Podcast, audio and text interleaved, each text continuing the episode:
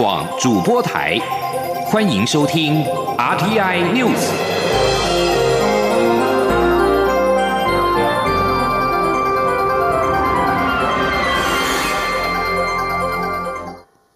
各位好，我是主播王玉伟，欢迎收听这节央广主播台提供给您的 RTI News。今天是二零二零年五月二十号，也是新任总统就职日。蔡英文总统今天将发表就职演说，两岸政策是否调整备受关注。蔡总统将两岸议题放在国家生存发展策略的四大面向之一——国家安全的底下，将重申和平、对等、民主、对话是他的基本态度，绝对不会接受一国两制、矮化台湾以及破坏现状的做法，并且依循宪法以及两岸人民关系条例处理两岸事务，目标是维持台海的和平稳定。总统今天将在演说当中提到修宪委员会，希望能够在这个平台上，针对有关政治制度、人民权利等各项宪政改革议题充分对话，让我国的宪政体制能与时俱进，契合台湾社会的价值。另外，总统也将提出防疫安全网以及社会安全网的补漏。另外，在产业经济发展方面，总统将提出六大核心战略产业，包括强化资讯及数位相关产业发展，发展结合五 G 时代数位转型及国家安全的资安产业，发展接轨全球的生物及医疗科技产业，发展军民整合的国防及战略产业，加速绿电与再生能源产业，并且建构确保关键物资供应的民生与战备产业。蔡英文总统今天也将强调台湾作为一个共同体的意义。他相信，经过这一次防疫的经验，大家都可以看到，国家可以团结，也可以因为团结而受到国际的注目与肯定，感受到国家的光荣。总统将再次感谢所有参与防疫的政府团队、产业以及全体国民。而美国国务卿蓬佩奥在十九号发表声明，恭贺蔡英文总统连任就职。总统府在十九号晚间对此表达诚挚感谢。外交部表表示，这是美国国务卿首次发表声明祝贺我国总统就职，具有重大意义，充分彰显美国对台美关系的重视，对台湾民主的鼎力支持，也反映台美关系的高度互信友好。未来，我国政府将在既有良好基础上，与美国持续携手合作，共同推动深化台美全球伙合作伙伴关系。总统府发言人黄崇彦十九号晚间指出，诚如蓬佩奥所说，台美双方对于印太地区具有共同的愿景。美国持续视台湾为世界上一股良善力量及可靠的伙伴。台湾作为国际社会的一员，也将在既有良好基础上，与美国持续携手合作，深化台美全球合作伙伴关系，并且为印太区域的和平稳定与福祉贡献力量。而今年 COVID-19 疫情蔓延全球，不过随着台湾零确诊天数增加，市场弥漫着乐观的讯息。然而，国外疫情依然严峻，亚洲甚至传出爆发第二波疫情。尽管台湾经济较其他国家乐观，但如果全球需求下滑，台湾经济也很难独善其身。如何因应后疫情底下的国际经济局势，以及如何有效提振内需，将是蔡英文总统政府。第二任期的重大考验。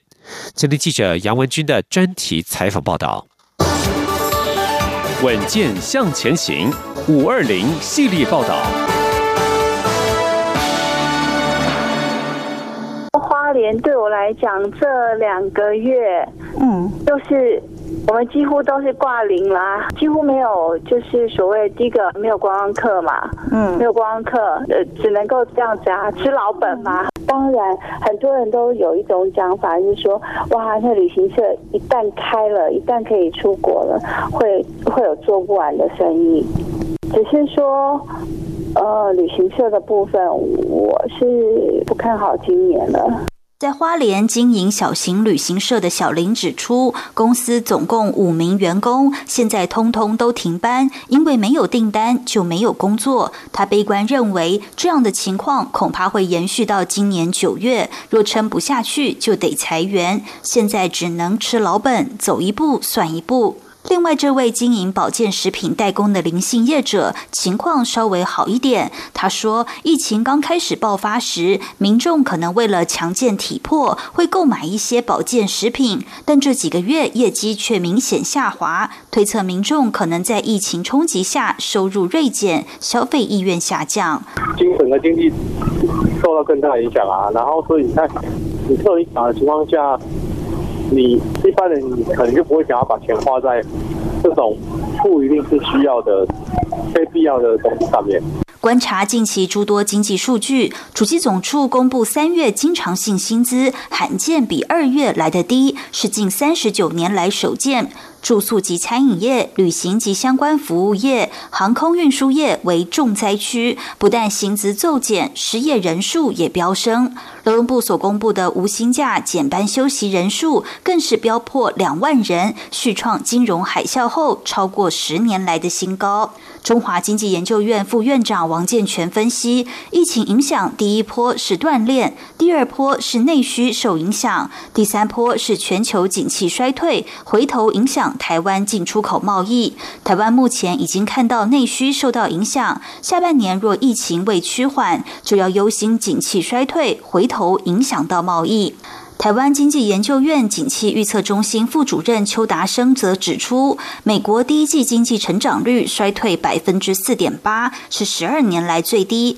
中国第一季也衰退百分之六点八，是二十八年来首见。不过，台湾第一季出口成长百分之三点七，经济成长率也有百分之一点三七，相对于亚洲邻近国家，表现算是相当不错。主要贡献来自于固定投资，包括政府。投资及台商产线移回，整体来说算是外很冷，内为温。研判第二季应该是这波景气的谷底。面对经济内忧外患，邱达生认为，对外方面两岸政治关系很冷，但经济交流却不错。一到四月，台湾对中国出口增加百分之八点五，显示中国为因应美国科技战，大量采购台湾 ICT 零组件，中国市场仍然不能放弃。他说。还是有一部分的台商，他还是在那边经营啊，啊，他还是不想放弃那个中国的市占嘛，啊，所以说呢，我觉得说未来就是在经贸上而已，经贸上哈，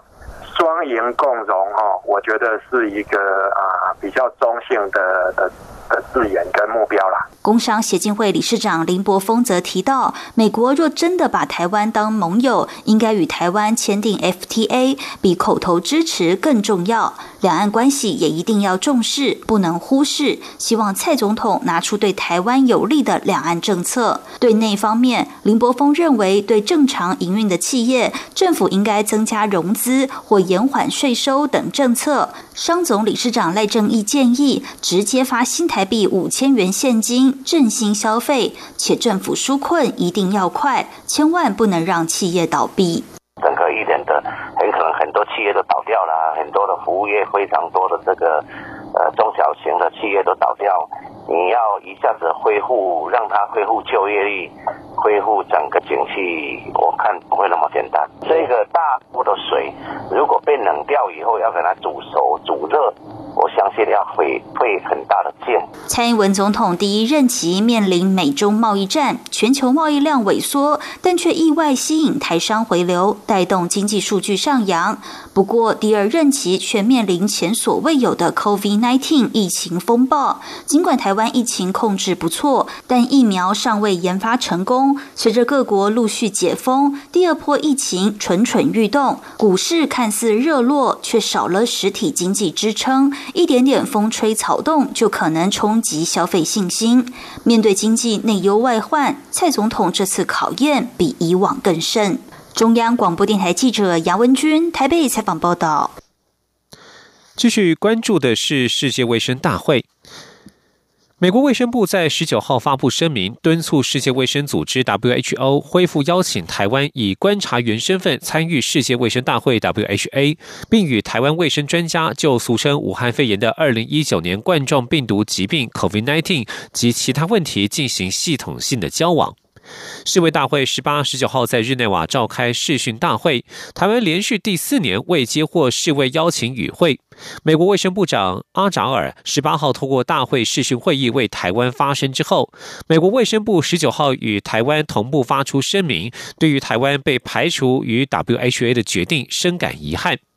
美国卫生部指出，现在全球卫生伙伴关系比以往任何时刻都更加重要。我们必须认识台湾的成功防疫，以及台湾透过捐赠个人防护装备及技术援助，持续致力于协助其他国家。世界应该感佩台湾，并从台湾对抗大流行疾病的贡献当中学习。声明指出，对于世卫未邀请台湾出席二零一七年到二零二零年之间的第七十届到七十三届世界卫生大会，美国深表关切，认为这样的系统性排除不应该发生，尤其正值武汉肺炎疫情期间。对于台湾今年未受邀出席世界卫生大会，日本在二零二零年外交蓝皮书也首度载明，一向支持台湾以观察员身份参加世界卫生大会。我卫生福利部在十九号晚间指出，我方声明除了为此表达遗憾之外，也感谢包含了美国、友邦以及理念相近国家等国的支持。卫福部也呼吁世卫组织应坚守专业及中立，摒除政治考量，让台湾完整参与包括了世卫大会在内的所有世卫组织会议机制及活动。而中国国家主席习近平十八号受邀在世卫大会视讯会议开幕致辞，并且大赞世卫组织秘书长谭德赛领导世卫组织防疫有成。卫副部长陈时中十九号被媒体问到此事时表示，谭德赛与习近平近来都因为疫情受到国际检验，双方互相取暖、互相支持是理所当然的。这里央网记者江昭伦的采访报道。第七十三届世界卫生大会台湾时间十八号晚间六点登场，WHA 特别播放了中国大陆领导人习近平的致辞影片。片中，习近平力赞 WHO 秘书长谭德赛防疫有加。中央指挥中心指挥官、卫福部部长陈时中十九号在例行记者会中被问到对此事的看法时，讽刺表示：习近平与谭德赛近来防疫受到国际检验，互相取暖免不了。陈时中说：“好，我想就是这次大概。” WHO 这个哈，我们的秘书长跟啊中国哈相关，我想就是习主席哈这样的一些在世界上备受检验哈，那所以相互取暖哈，这也是免不了的了哈。那因为世界各国哈也很多人提案说来哈来就是说彻查 WHO 在这段时间对于疫情。啊，是就把它做适当的一些公布跟处理，好，所以双方互相支持一下，我想这是应该的了哈，他们应该的了哈。至于台湾未来要用什么样的名称参与 WHO，陈时中表示会持续坚守既有国际上有使用的名称，思考哪一方面不会被矮化来做争取。陈时中也再度表示，很遗憾无法参加今年的 WHA，但世界已经看见台湾，也需要台湾。他说，他刚上任卫福部长时就曾提到，WHO 需要台湾，台湾也需要 WHO。陈时中说，其实两年前 WHO 推动全球健康覆盖就有提到台湾健保成就，这次又因为疫情让世界看到台湾模式，就连美国卫生部长在 WHA 演说时都提到，希望世界能和台湾共享防疫成果，呼吁不要忽视台湾两千三百万人的健康权，都说明了 WHO 需要台湾，台湾也需要 WHO。中国面台记者张超伦台北采访报道。而世界卫生组织秘书长谭德赛十九号在世界卫生大会闭幕致辞章当中表示，世卫组织将继续带领全球对抗俗称武汉肺炎的 COVID-19 疫情。他也欢迎欧盟提案调查抗疫行动，但是他并未评论美国扬言中断资金的援助。川普十八号在推特发表致谭德汉的谭德赛的信函当中表示，如果世卫组织于未来三十天未做出实质改革，他将永久冻结金金资金援助世卫组织，并重新考虑美国的世卫会籍。而美国在十九号则是并未阻挠欧盟提案要求独立调查武汉肺炎疫情的决议案，但是与决议案当中关于智慧财产权以及生殖医疗服务的措辞划清界限，这些段落保障穷困国家与紧急时期可豁免智慧财产权相关规范取得医药资源，并于疫情大流行期间保障生殖及性保健的权利。在国际疫情动态方面，意大利民防保护局十九号表示，境内新增一百六十二起俗称武汉肺炎的 COVID-19 死亡病例，较十八号通报的九十九例大幅增加，而意大利新增确诊数也由十八号通报的四百五十一例大幅增加到八百一十三例。另外，根据英国国家统计局十九号公布的更新数据，英国死于武汉肺炎的人数已经超过了四万一千人。光是在英格兰和威尔斯的看护中心就有将近一万人。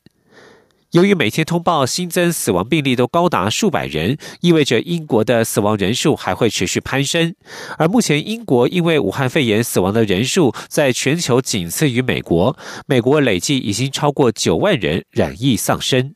这里是中央广播电台。大家好，我是食药署署长吴秀梅。随着台湾疫情趋缓，国内也启动防疫新生活运动，希望民众安心至餐厅用餐。提醒您，用餐前后正确洗手，保持手部卫生。如果是大型聚餐活动，记得留下定位联络资讯。而餐饮业者除了定时消毒桌面、菜单等器具与环境外，烹调时佩戴口罩及勤洗手，也是食品卫生安全的重点。有政府，请安心。资讯由机关署提供。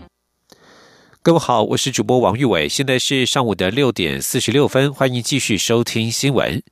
台湾武汉肺炎 COVID-19 疫情趋缓，行政院秘书长李梦燕十九号表示，行政院加紧规划疫情之后的振兴方案，可能会在七月暑假时全面推动，详细内容会在六月初向外界报告。前天记者王威婷的采访报道：台湾武汉肺炎疫情连续十二天零确诊，外界关注行政院何时会启动振兴措施。行政院秘书长李梦燕十九号在行政院长苏贞昌新阁园发布记者会上表示，随着疫情舒缓，行政院加紧规划振兴方案，预计在七月暑假时全面启动振兴方案，并会在六月初向外界说明振兴方案内容。李梦燕说。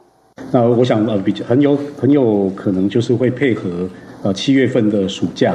啊，那么来呃全面性的一个推动哈。那推动的方式啊，我们会在这个之前哈，应该是在六月份呃六月初的时候就会跟各各位来做报告啊，那么让啊整个包括各个产业也能够做相关的一个呃配合的一个准备啊，那让在七月份暑假一开始啊，我们整个全面性的振兴啊就可以来呃跟着来启动。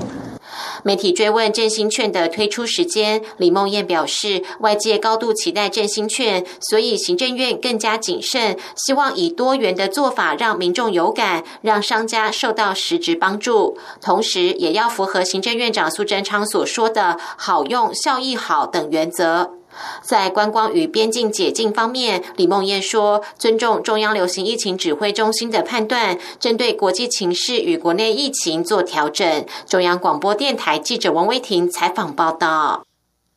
目前国内疫情趋缓，但国外的疫情仍不稳定。交通部观光局十九号傍晚再度宣布延长旅游团暂停出入境的禁令，从五月底再延到六月底。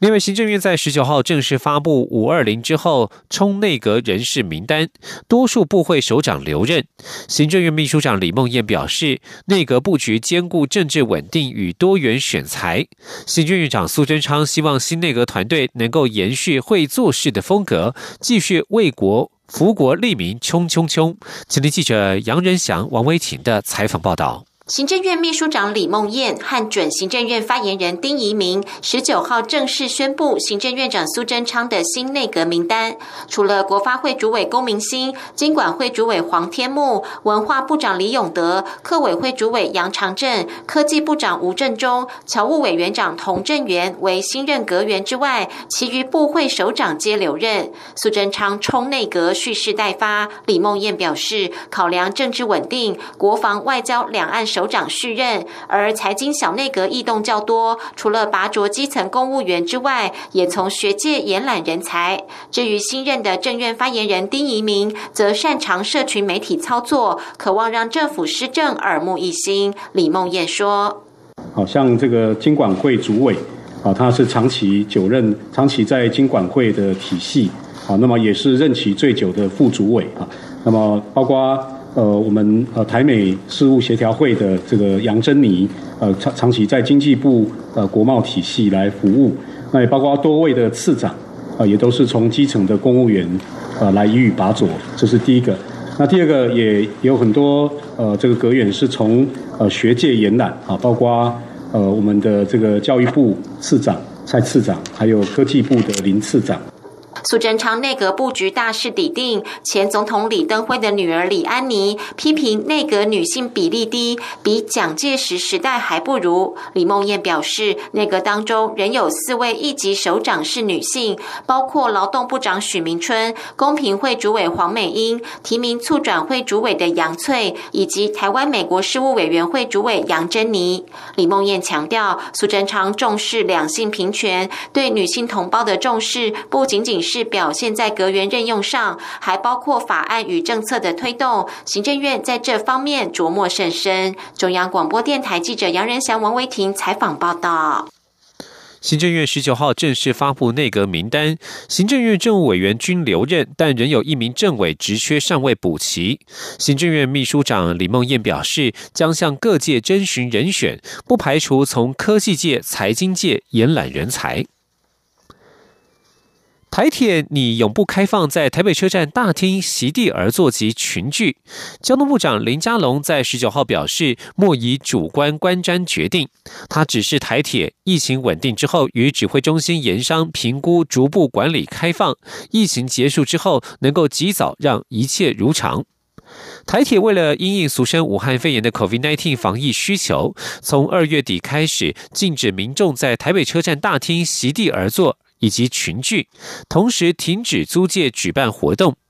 台铁在十八号证实，考量维持车站秩序及观瞻，拟朝永不开放的方向规划，引起部分网友不满，发动在二十三号中午要坐爆台北车站。林佳龙十八号指示台铁，演绎北车大厅在特定节日或假日开放。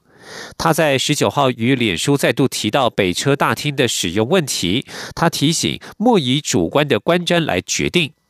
林佳龙表示，车站大厅是公共空间，来来往往的行旅或站或坐就是最美的景色。他认为，车站固然肩负疏运和紧急状况时疏散的任务，但是只要能够兼顾，不应该仅以单方主观的观瞻决定公共场所的规定。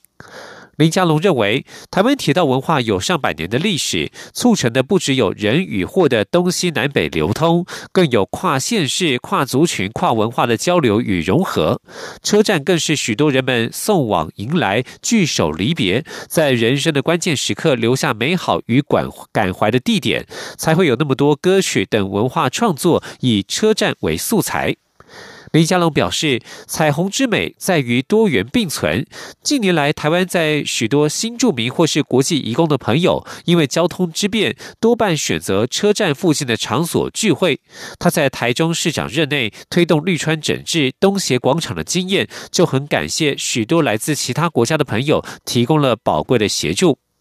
另外，林佳龙也表示，希望自己的同胞在其他国家被怎么对待，就应该那样对待离乡背景来到台湾工作或是生活的外籍朋友。车站的公共空间应该在符合疏运及安全的前提之下，尽可能提供包括移工在内所有民众共享，同时应该避免标签化特定族群。北一女中学生徐子涵在这个月于台湾及印尼媒体的协助之下，找到十五年之前的印尼保姆，并且促成多家媒体及民间团体发起寻找失去联系的第二位妈妈行动。看到报道的二十七岁青年詹国廷相当的兴奋，因为他也一直在找当年的印尼保姆，而且已经找了十七年。詹国廷表示，这个保姆照顾他将近十年，他很想再见她一面，并且喊她一声妈妈。今天记者陈国维的采访报道。其实他离开到现在，我从来没有停止想念过他。二十七岁的张国廷出生没多久，就让印尼保姆伊登一路照顾到国小四年级。张国廷说：“爸妈在他小时候工作都很忙碌，所以都是伊登陪伴他，从帮他洗澡、教他洗澡，到牵着他的手去上幼儿园。”张国廷提到，由于妈妈比较严格，所以和伊登相处起来没有压力，也感到很温暖。他会有时候会偷偷买一些小孩子喜欢吃的东西给我吃。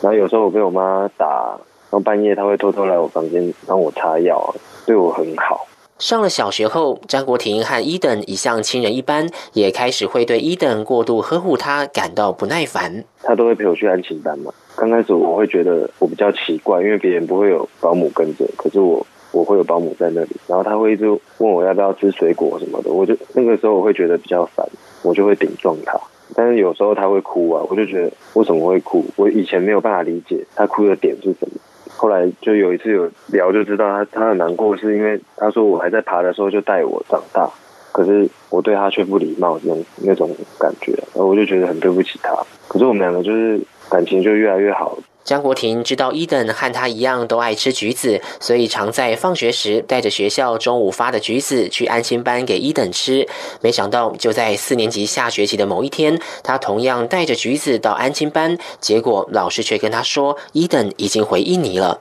张国婷回忆，当下原本以为伊登只是和往常一样回印尼几天，最后才感觉到大人说的话是真的。几天后，伊登有打电话到安心班，但老师不允许他和伊登讲电话。让他好难过，好难过。他说：“我妈妈规定不可以的，对，可能是要保护我还是怎么样吧。”那个时候我就很难过，可是我也不敢反抗。事情就这样经过到现在，我就再也没有碰到他。可是我越长大，我我就会越想他。张国婷在这十七年间，曾请家人去劳工局询问伊等的下落，但是没有得到答案。出了社会后，也请几位外劳中介协助寻找，但因没有以前的资料，也无从找起。直到最近看到了北一女中学生徐子涵找到十五年前印尼保姆的报道，让他再次点燃希望，期盼透过中央广播电台等媒体与民间团体发起的协寻行动，可以顺利找到一等。张国婷说：“见到一等的那天，他一定要给他。”个大大的拥抱，并对他说：“妈妈，我爱你。”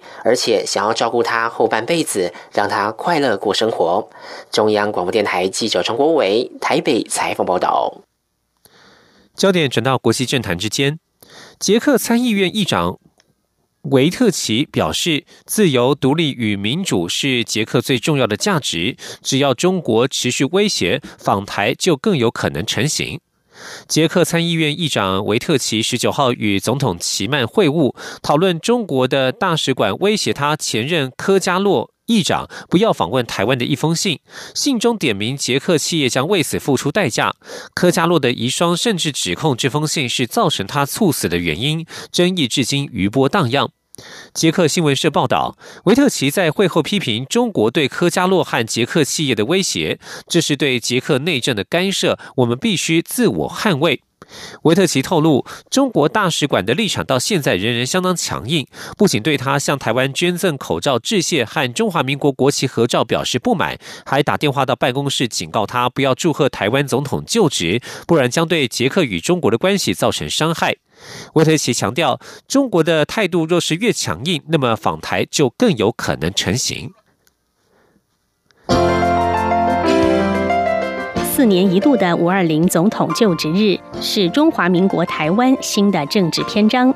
中华民国第十五任总统蔡英文将在二十号正式宣誓就职。当天上午十点，蔡英文总统将于台北宾馆户外广场发表就职演说。各界关注蔡总统的演说中，对于两岸关系是否会维持既有基调，还是会有新的方向。五月二十号上午九点五十分到十一点，中央广播电台华语网将使用网络影音与中短波频率，为您现场实况转播蔡英文总统的就职演说内容，并邀请学者专家分析蔡总统在第二任期的机遇与挑战。请锁定央广网站 triple w 点 r t i 点 o r g 点 t w 以及央广华语网频率收听。中国大陆华中地区听友，请使用中波一五五七千赫，短波一一八零零千赫；华南地区请使用短波九六六零千赫，华北地区为一二零二零千赫，东北地区为一五四六零千赫。东南亚的听友，请使用短波一五二四五千赫、一五三一零千赫收听。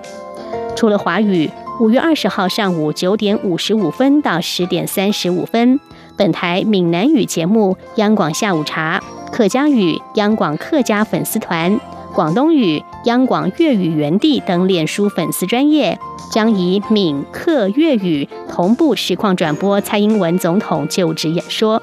五月二十号，央广邀请您共同见证台湾民主政治的重要时刻。